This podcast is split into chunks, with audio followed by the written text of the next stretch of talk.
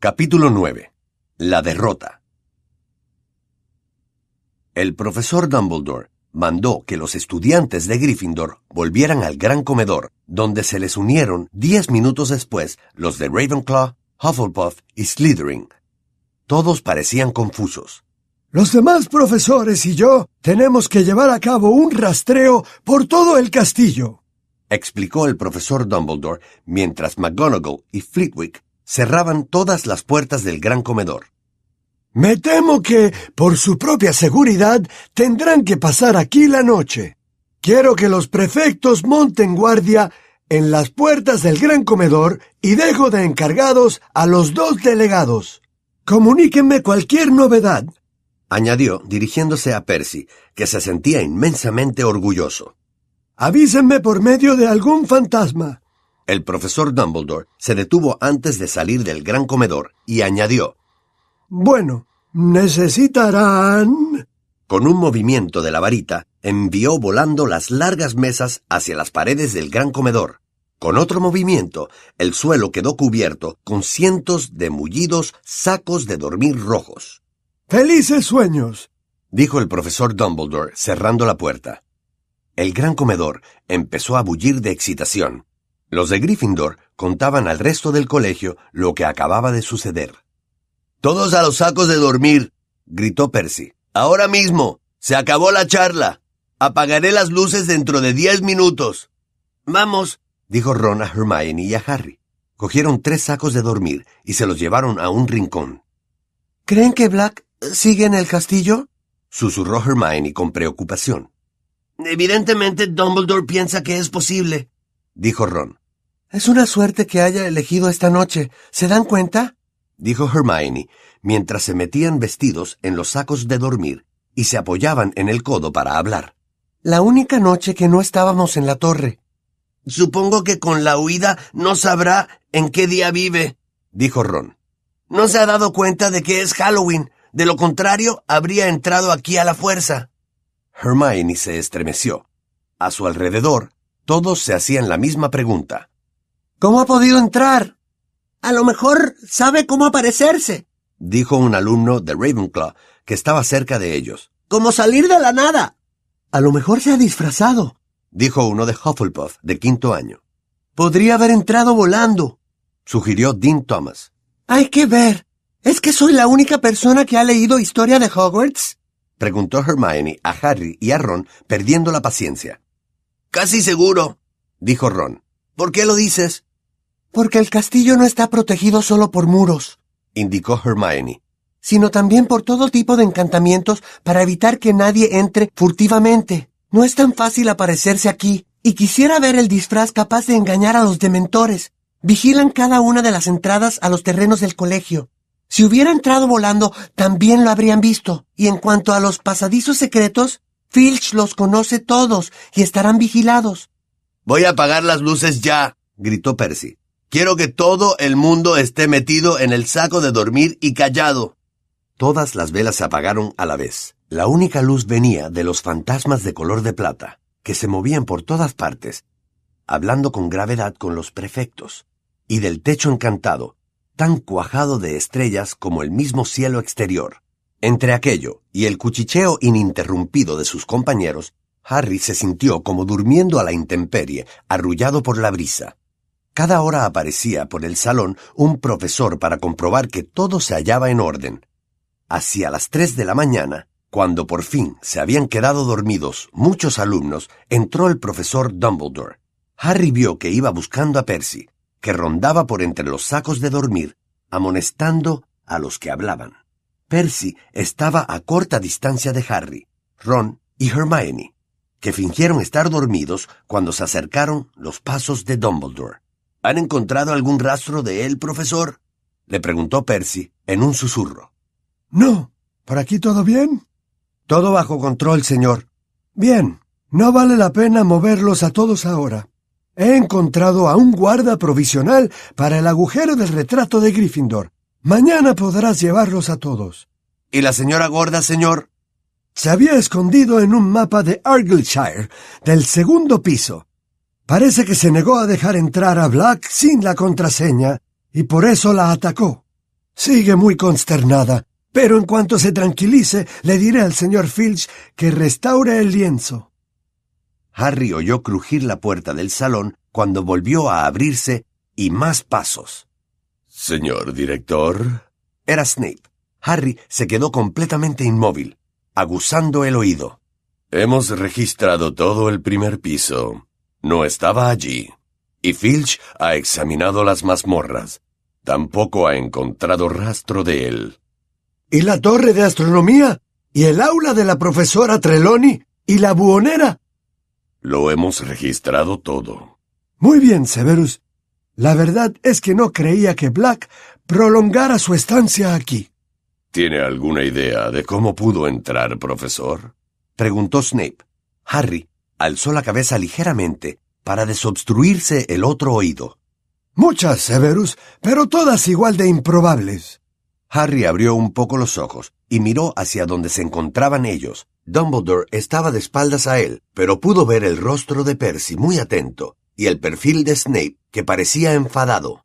¿Se acuerda, señor director, de la conversación que tuvimos poco antes de comenzar el curso? preguntó Snape, abriendo apenas los labios, como para que Percy no se enterara. Me acuerdo, Severus, dijo Dumbledore. En su voz había como un dejo de reconvención. Parece casi imposible que Black haya podido entrar en el colegio sin ayuda del interior. Expresé mi preocupación cuando usted señaló. No creo que nadie de este castillo ayudara a Black a entrar, dijo Dumbledore en un tono que dejaba bien claro que daba el asunto por zanjado. Snape no contestó. Tengo que bajar a ver a los dementores. Les dije que les informaría cuando hubiéramos terminado el registro. ¿No han querido ayudarnos, señor? preguntó Percy. Sí, desde luego, respondió Dumbledore fríamente. Pero me temo que mientras yo sea director, ningún dementor cruzará el umbral de este castillo. Percy se quedó un poco avergonzado. Dumbledore salió del salón con rapidez y silenciosamente. Snape aguardó allí un momento, mirando al director con una expresión de profundo resentimiento. Luego también él se fue, Harry miró a ambos lados. A Ron y a Hermione, tanto uno como otro, tenían los ojos abiertos, reflejando el techo estrellado. ¿De qué hablaban? preguntó Ron. Durante los días que siguieron, en el colegio no se habló de otra cosa que de Sirius Black. Las especulaciones acerca de cómo había logrado penetrar en el castillo fueron cada vez más fantásticas. Hannah Abbott, de Hufflepuff, se pasó la mayor parte de la siguiente clase de herbología contando a quien quisiera oírla que Black podía transformarse en un arbusto florido. Habían quitado de la pared el lienzo rasgado de la señora gorda y lo habían reemplazado con el retrato de Sir Cadogan y su pequeño y robusto caballo gris. Esto no le hacía a nadie mucha gracia. Sir Cadogan se pasaba la mitad del tiempo retando a duelo a todo el mundo, y la otra mitad inventando contraseñas ridículamente complicadas que cambiaba al menos dos veces al día. Está loco de remate, le dijo Seamus Finnegan a Percy, enfadado. ¿No hay otro disponible? Ninguno de los demás retratos quería el trabajo, dijo Percy. Estaban asustados por lo que le ha ocurrido a la señora gorda. Sir Cadogan ha sido el único lo bastante valiente para ofrecerse voluntario. Lo que menos preocupaba a Harry era Sir Cadogan. Lo vigilaban muy de cerca. Los profesores buscaban excusas para acompañarlo por los corredores, y Percy Weasley, obrando según sospechaba Harry, por instigación de su madre, le seguía los pasos por todas partes como un perro guardián excesivamente pomposo. Para colmo, la profesora McGonagall lo llamó a su oficina y lo recibió con una expresión tan sombría que Harry pensó que se había muerto alguien. No hay razón para que te lo ocultemos por más tiempo, Potter, dijo muy seriamente. Sé que esto te va a afectar, pero Sirius Black... Ya sé que va por mí, dijo Harry un poco cansado. Oí al padre de Ron cuando se lo contaba a su mujer. El señor Weasley trabaja para el Ministerio de Magia. La profesora McGonagall se sorprendió mucho, miró a Harry durante un instante y dijo, Ya veo. Bien, en ese caso comprenderás por qué creo que no debes ir por las tardes a los entrenamientos de Quidditch. Es muy arriesgado estar allí fuera, en el campo, sin más compañía que los miembros del equipo. El sábado tenemos nuestro primer partido, dijo Harry, indignado. Tengo que entrenar, profesora. La profesora McGonagall meditó un instante. Harry sabía que ella deseaba que ganara el equipo de Gryffindor. Al fin y al cabo, había sido ella la primera que había propuesto a Harry como buscador. Harry aguardó conteniendo el aliento. Hmm. La profesora McGonagall se puso en pie y observó desde la ventana el campo de Quidditch, muy poco visible entre la lluvia. Bien, te aseguro que me gustaría que por fin ganáramos la copa. De todas formas, Potter, estaría más tranquila si un profesor estuviera presente. Pediré a la señora Hooch que supervise tus sesiones de entrenamiento. El tiempo empeoró conforme se acercaba el primer partido de Quidditch. Impertérrito, el equipo de Gryffindor entrenaba cada vez más bajo la mirada de la señora Hooch. Luego, en la sesión final de entrenamiento que precedió al partido del sábado, Oliver Wood comunicó a su equipo una noticia no muy buena. No vamos a jugar contra Slytherin, les dijo muy enfadado. Flint acaba de venir a verme. Vamos a jugar contra Hufflepuff. ¿Por qué? preguntaron todos.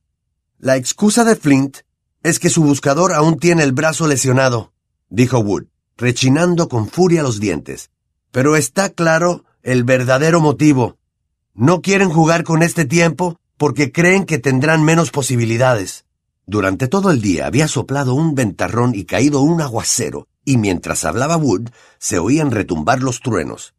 No le pasa nada al brazo de Malfoy, dijo Harry furioso. Está fingiendo. Lo sé, pero no lo podemos demostrar, dijo Wood con acritud. Y hemos practicado todos estos movimientos suponiendo que íbamos a jugar contra Slytherin, y en su lugar tenemos a Hufflepuff, y su estilo de juego es muy diferente. Tienen un nuevo capitán buscador, Cedric Diggory. De repente, Angelina, Alicia y Katie soltaron una carcajada. ¿Qué? preguntó Wood, frunciendo la frente ante aquella actitud. Es ese chico alto y guapo, ¿verdad? preguntó Angelina. Y tan fuerte y callado. Añadió Katie y volvieron a reírse. Es callado porque no es lo bastante inteligente para juntar dos palabras, dijo Fred. No sé qué te preocupa, Oliver. Los de Hufflepuff son pan comido. La última vez que jugamos con ellos, Harry cogió la snitch al cabo de unos cinco minutos. ¿No se acuerdan? Jugábamos en condiciones muy distintas, gritó Wood, con los ojos muy abiertos. Diggory ha mejorado mucho el equipo. Es un buscador excelente. Ya sospechaba que se lo tomarían así. No debemos confiarnos. Hay que tener bien claro el objetivo. Slytherin intenta agarrarnos desprevenidos. Hay que ganar. Tranquilízate, Oliver, dijo Fred alarmado. Nos tomamos muy en serio a Hufflepuff. Muy en serio. El día anterior al partido, el viento se convirtió en un huracán y la lluvia cayó con más fuerza que nunca. Estaba tan oscuro dentro de los corredores y las aulas que se encendieron más antorchas y faroles. El equipo de Slytherin se daba aires, especialmente Malfoy. Ah, si mi brazo estuviera mejor, suspiraba mientras el viento golpeaba las ventanas. Harry no tenía sitio en la cabeza para preocuparse por otra cosa que el partido del día siguiente. Entre clase y clase, Oliver Wood se le acercaba a toda prisa para darle consejos. La tercera vez que sucedió, Wood habló tanto que Harry se dio cuenta de pronto de que llegaba diez minutos tarde a la clase de defensa contra las artes oscuras y echó a correr mientras Wood le gritaba. Diggory tiene un regate muy rápido, Harry. Tendrás que hacerle una vaselina. Harry frenó al llegar a la puerta del aula de defensa contra las artes oscuras. La abrió y entró apresuradamente. Lamento llegar tarde, profesor Lupin. Yo... Pero no era Lupin quien lo miraba desde la mesa del profesor. Era Snape. La clase ha comenzado hace diez minutos, Potter. Así que creo que descontaremos a Gryffindor diez puntos. Siéntate. Pero Harry no se movió. ¿Dónde está el profesor Lupin? preguntó. No se encuentra bien para dar clase hoy, dijo Snape con una sonrisa contrahecha.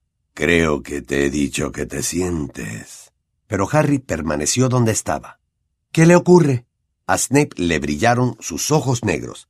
Nada que ponga en peligro su vida, dijo como si deseara lo contrario. Cinco puntos menos para Gryffindor. Y si te tengo que volver a decir que te sientes, serán cincuenta.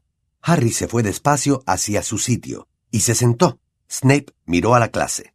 Como decía antes de que nos interrumpiera Potter, el profesor Lupin no ha dejado ninguna información acerca de los temas que han estudiado hasta ahora. Hemos estudiado los Bogarts, los gorros rojos, los capas y los Grindylows, informó Hermione rápidamente. Y estábamos a punto de comenzar. Cállate, dijo Snape fríamente. No te he preguntado. Solo comentaba la falta de organización del profesor Lupin. Es el mejor profesor de defensa contra las artes oscuras que hemos tenido, dijo Dean Thomas con atrevimiento, y la clase expresó su conformidad con murmullos. Snape puso el gesto más amenazador que le habían visto. Son fáciles de complacer. Lupin apenas les exige esfuerzo. Yo daría por hecho que los de primer año son ya capaces de manejarse con los gorros rojos y los Grindylows. Hoy veremos. Harry lo vio hojear el libro de texto hasta llegar al último capítulo que debía de imaginarse que no habían visto. Los hombres lobo, concluyó Snape. Pero, profesor, dijo Hermione, que parecía incapaz de contenerse. Todavía no podemos llegar a los hombres lobo. Está previsto comenzar con los Hinkypunks. Señorita Granger, dijo Snape con voz calmada. Creía que era yo y no usted quien daba la clase.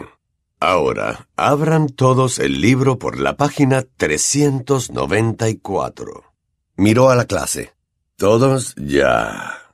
Con miradas de soslayo y un murmullo de descontento abrieron los libros. ¿Quién de ustedes puede decirme cómo podemos distinguir entre el hombre lobo y el lobo auténtico? Todos se quedaron en completo silencio.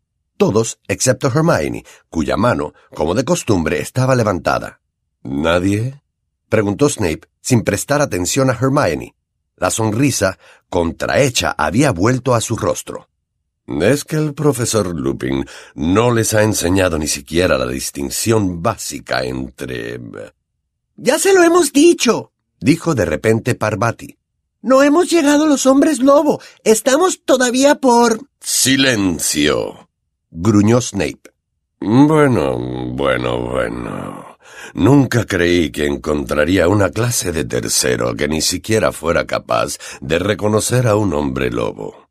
Me encargaré de informar al profesor Dumbledore de lo atrasados que están todos. Por favor, profesor, dijo Hermione, que seguía con la mano levantada. El hombre lobo difiere del verdadero lobo en varios detalles. El hocico del hombre lobo. Es la segunda vez que habla sin que le corresponda, señorita Granger, dijo Snape con frialdad. Cinco puntos menos para Gryffindor, por ser una sábelo-todo insufrible. Hermione se puso muy colorada, bajó la mano y miró al suelo, con los ojos llenos de lágrimas. Un indicio de hasta qué punto odiaban todos a Snape era que lo estaban fulminando con la mirada. Todos en alguna ocasión habían llamado todo a Hermione, y Ron, que lo hacía por lo menos dos veces a la semana, dijo en voz alta, Usted nos ha hecho una pregunta y ella le ha respondido. ¿Por qué pregunta si no quiere que se le responda? Sus compañeros comprendieron al instante que había ido demasiado lejos. Te quedarás castigado, Weasley, dijo Snape con voz suave y acercando el rostro al de Ron. Y si vuelvo a oírte criticar mi manera de dar clase, te arrepentirás. Nadie se movió durante el resto de la clase. Siguió cada uno en su sitio, tomando notas sobre los hombres lobo del libro de texto mientras Snape rondaba entre las filas de pupitres, examinando el trabajo que habían estado haciendo con el profesor Lupin. Muy pobremente explicado. Esto es incorrecto. El capa se encuentra sobre todo en Mongolia. ¿El profesor Lupin te puso un ocho? Yo no te habría puesto más de un tres. Cuando el timbre sonó por fin, Snape los retuvo escribirán una redacción de dos pergaminos sobre las maneras de reconocer y matar a un hombre lobo, para el lunes por la mañana. Ya es hora de que alguien meta en cintura a esta clase. Weasley, quédate. Tenemos que hablar sobre tu castigo. Harry y Hermione abandonaron el aula con los demás alumnos, que esperaron a encontrarse fuera del alcance de los oídos de Snape para estallar en críticas contra él. Snape nunca ha actuado así con ninguno de los otros profesores de defensa contra las artes oscuras, aunque quisiera el puesto, comentó Harry a Hermione. ¿Por qué le tiene tirria a Lupin? ¿Será por lo del Bogart? No sé, dijo Hermione pensativamente. Pero espero que el profesor Lupin se recupere pronto. Ron los alcanzó cinco minutos más tarde, muy enfadado. ¿Saben lo que es? Eh? Llamó a Snape algo que escandalizó a Hermione. Me ha mandado. Tengo que lavar los orinales de la enfermería. Sin magia. Dijo con la respiración alterada. Tenía los puños fuertemente cerrados. ¿Por qué no podía haberse ocultado Black en la oficina de Snape, eh? Podía haber acabado con él. Al día siguiente, Harry se despertó muy temprano, tan temprano que todavía estaba oscuro. Por un instante creyó que lo había despertado el ruido del viento. Luego sintió una brisa fría en la nuca y se incorporó en la cama. Peeves flotaba a su lado, soplándole en la oreja. ¿Por qué has hecho eso? le preguntó Harry enfadado. Peeves hinchó los cachetes, sopló muy fuerte y salió del dormitorio hacia atrás, a toda prisa, riéndose. Harry tanteó en busca de su despertador y miró la hora. Eran las cuatro y media. Echando pestes de Peeves, se dio la vuelta e intentó volver a dormirse. Pero una vez despierto, fue muy difícil olvidar el ruido de los truenos que retumbaban por encima de su cabeza, los embates del viento contra los muros del castillo y el lejano crujir de los árboles en el bosque prohibido. Unas horas más tarde, se hallaría allí fuera, en el campo de Quidditch, batallando en medio del temporal. Finalmente, renunció a su propósito a dormirse de nuevo. Se levantó, se vistió, cogió su Nimbus 2000 y salió silenciosamente del dormitorio. Cuando Harry abrió la puerta, algo le rozó la pierna. Se agachó con el tiempo justo de agarrar a Crookshanks por el extremo de la cola peluda y sacarlo a rastras. Sabes, creo que Ron tiene razón sobre ti, le dijo Harry receloso. Hay muchos ratones por aquí. Ve a cazarlos. Vamos. Añadió, echando a Crookshanks con el pie para que bajara por la escalera de caracol. Dejen en paz. El ruido de la tormenta era más fuerte en la sala común. Harry tenía demasiada experiencia para creer que se cancelaría el partido. Los partidos de Quidditch no se cancelaban por nimiedades como una tormenta. Sin embargo, empezaba a preocuparse. Wood le había indicado quién era Cedric Diggory en el corredor. Diggory estaba en quinto y era mucho mayor que Harry. Los buscadores solían ser ligeros y veloces, pero el peso de Diggory sería una ventaja con aquel tiempo, porque tendría muchas menos posibilidades de que el viento le desviara el rumbo. Harry pasó ante la chimenea las horas que quedaban hasta el amanecer. De vez en cuando se levantaba para evitar que Crookshanks volviera a escabullirse por la escalera que llevaba al dormitorio de los chicos. Al cabo de un tiempo, le pareció a Harry que ya era la hora del desayuno y se dirigió él solo hacia el retrato. ¡En guardia, malandrín! lo retó Sir Cadogan. Cállate ya, contestó Harry bostezando. Se reanimó algo tomando un plato grande de hojuelas de avena y cuando ya había empezado con las tostadas, apareció el resto del equipo. Va a ser difícil, dijo Wood sin probar bocado. Deja de preocuparte, Oliver. Lo tranquilizó Alicia. No nos asustamos por un poquito de lluvia. Pero era bastante más que un poquito de lluvia. El Quidditch era tan popular que todo el colegio salió a ver el partido como de costumbre. Corrían por el césped hasta el campo de Quidditch con la cabeza agachada contra el feroz viento que arrancaba los paraguas de las manos. Poco antes de entrar en el vestuario, Harry vio a Malfoy, a Crabbe y a Goyle camino del campo de Quidditch, cubiertos por un enorme paraguas. Los señalaban y se reían. Los miembros del equipo se pusieron la túnica escarlata y aguardaron la habitual arenga de Wood, pero esta no se produjo. Wood intentó varias veces hablarles, tragó saliva con un ruido extraño, cabeció desesperanzado y les indicó por señas que lo siguieran. El viento era tan fuerte que se tambalearon al entrar en el campo. A causa del retumbar de los truenos, no podían saber si la multitud los aclamaba. La lluvia rociaba los cristales de las gafas de Harry. ¿Cómo demonios iba a ver la snitch en aquellas condiciones? Los de Hufflepuff se aproximaron desde el otro extremo del campo con la túnica amarillo canario. Los capitanes de ambos equipos se acercaron y se estrecharon la mano. Diggory sonrió a Wood, pero Wood parecía tener ahora la mandíbula encajada y se limitó a hacer un gesto con la cabeza. Harry vio que la boca de la señora Hooch articulaba. ¡Monten en las escobas! Harry sacó del barro el pie derecho y pasó la pierna por encima de la Nimbus 2000. La señora Hooch se llevó el silbato a los labios y dio un pitido que sonó distante y estridente. Dio comienzo el partido. Harry se elevó rápidamente, pero la Nimbus 2000 oscilaba a causa del viento. La sostuvo tan firmemente como pudo y dio media vuelta de cara a la lluvia con los ojos entrecerrados. Al cabo de cinco minutos, Harry estaba empapado y helado de frío. Apenas podía ver a sus compañeros de equipo y menos aún la pequeña Snitch. Atravesó el campo de un lado a otro, adelantando bultos rojos y amarillos sin idea de lo que sucedía. El viento no le permitía oír los comentarios.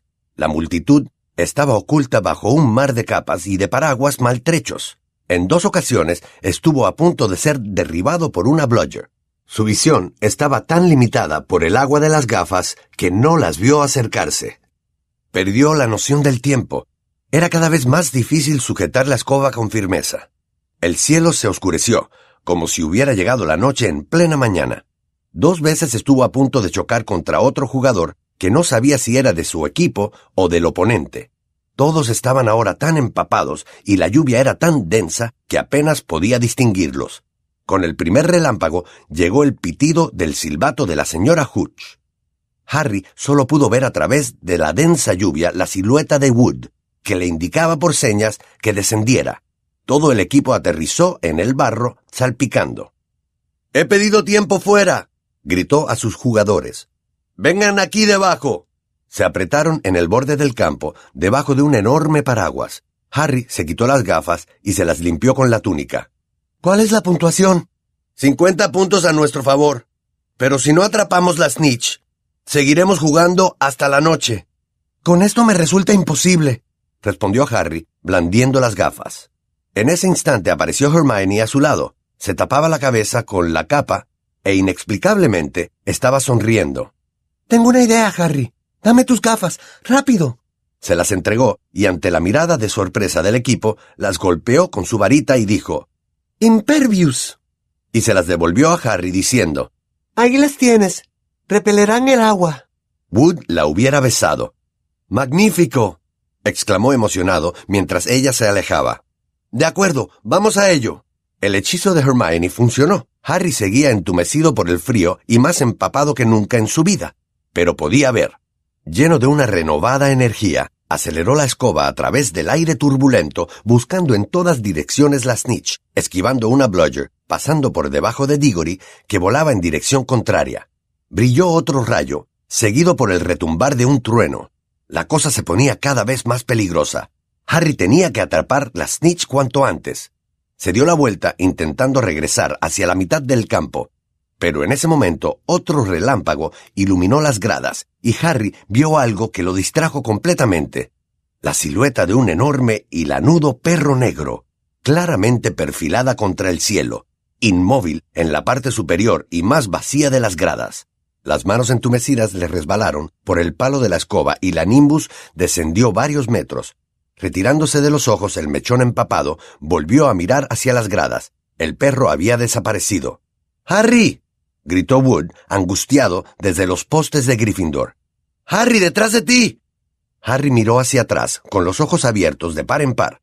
Cedric Diggory atravesaba el campo a toda velocidad, y entre ellos, en el aire cuajado de lluvia, brillaba una diminuta bola dorada. Con un sobresalto, Harry pegó el cuerpo al palo de la escoba y se lanzó hacia la snitch como una bala. ¡Vamos! gritó a la Nimbus, al mismo tiempo que la lluvia le azotaba la cara. ¡Más rápido! Pero algo extraño pasaba. Un inquietante silencio caía sobre el estadio. Ya no se oía el viento, aunque soplaba tan fuerte como antes. Era como si alguien hubiera quitado el sonido, o como si Harry se hubiera vuelto sordo de repente. ¿Qué sucedía? y entonces le penetró en el cuerpo una ola de frío horrible y ya conocida, exactamente en el momento en que veía algo que se movía por el campo, debajo de él. Antes de que pudiera pensar, Harry había apartado la vista de la snitch y había mirado hacia abajo. Abajo había al menos cien dementores con el rostro tapado y todos señalándolo. Fue como si les hubiera agua helada por el pecho y lo cortara por dentro. Y entonces volvió a oírlo. Alguien gritaba dentro de su cabeza. Una mujer. ¡A Harry no! ¡A Harry no! ¡A Harry no, por favor! Apártate, estúpida. Apártate. ¡A Harry no! Te lo ruego. Agárrame a mí, mátame a mí en su lugar. A Harry se le había enturbiado el cerebro con una especie de niebla blanca. ¿Qué hacía? ¿Por qué montaba una escoba voladora? Tenía que ayudarla. La mujer iba a morir, la iban a matar. Harry caía, caía entre la niebla helada. ¡A Harry no, por favor! ¡Ten piedad! ¡Te lo ruego! ¡Ten piedad! Alguien de voz estridente estalló en carcajadas. La mujer gritaba, y Harry no se enteró de nada más. Ha tenido suerte de que el terreno estuviera hablando. Creí que se había matado. Pero si ni siquiera se ha roto las gafas. Harry oía las voces, pero no encontraba sentido a lo que decían. No tenía ni idea de dónde se hallaba, ni de por qué se encontraba en aquel lugar, ni de qué hacía antes de aquel momento. Lo único que sabía era que le dolía cada centímetro del cuerpo, como si le hubieran dado una paliza. Es lo más pavoroso que he visto en mi vida. Horrible. Lo más pavoroso. Figuras negras con capucha. Frío. Gritos. Harry abrió los ojos de repente. Estaba en la enfermería. El equipo de Quidditch de Gryffindor, lleno de barro, rodeaba la cama. Ron y Hermione estaban allí también y parecían haber salido de la ducha. Harry. exclamó Fred, que parecía exageradamente pálido bajo el barro. ¿Cómo te encuentras? La memoria de Harry fue recuperando los acontecimientos por orden. El relámpago, el Grim, la Snitch y los dementores. ¿Qué sucedió? dijo incorporándose en la cama tan de repente que los demás ahogaron un grito. Te caíste, explicó Fred. Habrán sido... ¿cuántos? ¿Veinte metros? Creíamos que te habías matado, dijo Alicia, temblando. Hermione dio un gritito. Tenía los ojos rojos. Pero el partido... preguntó Harry. ¿Cómo acabó? ¿Se repetirá? Nadie respondió. La horrible verdad cayó sobre Harry como una losa. ¿No habremos perdido? Diggory atrapó la snitch, respondió George. Poco después de que te cayeras. No se dio cuenta de lo que pasaba. Cuando miró hacia atrás y te vio en el suelo, quiso que se anulara. Quería que se repitiera el partido. Pero ganaron limpiamente. Incluso Wood lo ha admitido. ¿Dónde está Wood? preguntó Harry de repente, notando que no estaba allí. Sigue en las duchas, dijo Fred. Parece que quiere ahogarse. Harry acercó la cara a las rodillas y se cogió el pelo con las manos. Fred le puso la mano en el hombro y lo zarandeó bruscamente. Vamos, Harry. Es la primera vez que no atrapas la snitch. Tenía que ocurrir alguna vez, dijo George. Todavía no ha terminado, dijo Fred. Hemos perdido por cien puntos, ¿no? Si Hufflepuff pierde ante Ravenclaw y nosotros ganamos a Ravenclaw y Slytherin Hufflepuff tendrá que perder al menos por 200 puntos, dijo George. Pero si ganan a Ravenclaw... Eso no puede ser. Los de Ravenclaw son muy buenos. Pero si Slytherin pierde frente a Hufflepuff... Todo depende de los puntos. Un margen de 100 en cualquier caso... Harry guardaba silencio. Habían perdido, por primera vez en su vida, había perdido un partido de Quidditch. Después de unos diez minutos, la señora Pumphrey llegó para mandarles que lo dejaran descansar. Luego vendremos a verte, le dijo Fred. No te tortures, Harry. Sigues siendo el mejor buscador que hemos tenido. El equipo salió en tropel, dejando el suelo manchado de barro. La señora Pumphrey cerró la puerta detrás del último, con cara de mal humor. Ron y Hermione se acercaron un poco más a la cama de Harry. Dumbledore estaba muy enfadado, dijo Hermione con voz temblorosa. Nunca lo había visto así. Corrió al campo mientras tú caías, agitó la varita mágica y entonces se redujo la velocidad de tu caída. Luego apuntó a los dementores con la varita y les arrojó algo plateado. Abandonaron inmediatamente el estadio. Lo puso furioso que hubieran entrado en el campo. Lo oímos. Entonces te puso en una camilla por arte de magia, explicó Ron. y te llevó al colegio flotando en la camilla. Todos pensaron que estabas... Su voz se apagó, pero Harry apenas se dio cuenta. Pensaba en lo que le habían hecho los dementores, en la voz que suplicaba. Alzó los ojos y vio a Hermione y a Ron tan preocupados que rápidamente buscó algo que decir. ¿Recogió alguien la Nimbus? Ron y Hermione se miraron. Eh... ¿Qué pasa? preguntó Harry. Bueno, cuando te caíste, se la llevó el viento, dijo Hermione con voz vacilante. ¿Y? ¿Y chocó? Chocó contra el sauce boxeador. Harry sintió un pinchazo en el estómago. El sauce boxeador era un sauce muy violento que estaba solo en la mitad del terreno del colegio. ¿Y? preguntó, temiendo la respuesta. Bueno, ya sabes que al sauce boxeador, dijo Ron, no le gusta que lo golpeen. El profesor Flitwick la trajo poco antes de que recuperaras el conocimiento, explicó Hermione en voz muy baja. Se agachó muy despacio para coger una bolsa que había a sus pies. Le dio la vuelta y puso sobre la cama una docena de astillas de madera y ramitas, lo que quedaba de la fiel y finalmente abatida escoba de Harry.